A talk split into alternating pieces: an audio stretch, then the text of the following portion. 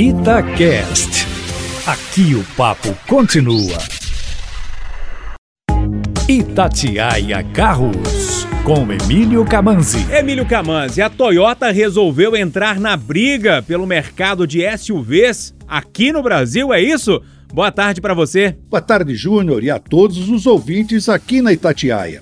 E hoje a boa notícia é para os fãs de carteirinha da marca japonesa Toyota. Ela apresentou oficialmente esta semana na Tailândia o novo Corolla Cross, modelo que será também fabricado no Brasil em 2021 e que vai concorrer no segmento que hoje é dominado pelo Jeep Compass.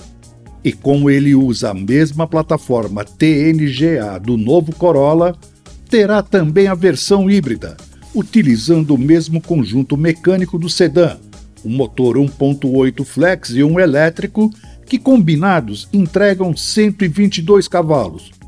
Pode parecer pouco, mas os 14,5 kg de torque do motor flex com os 16,6 do motor elétrico garantem muita força, agilidade e baixo consumo ao SUV. Para quem quer um pouco mais de desempenho, ele será oferecido também com motor 2. flex de 177 cavalos, com câmbio automático tipo CVT com 10 marchas simuladas.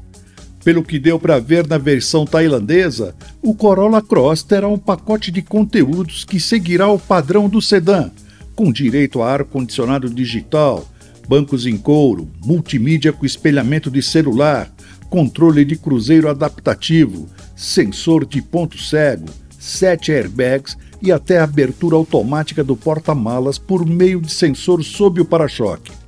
A data de lançamento no Brasil ainda não está definida, bem como os preços. Porém, como tem as mesmas dimensões do Compass, é de se supor que virá numa faixa de 120 a 160 mil reais. Quer ver como ficou o Corolla Cross? Então vai lá no meu site carrosconcamanzi.com.br que tem uma matéria com fotos mostrando todos os detalhes do novo SUV. Um abraço e até a próxima!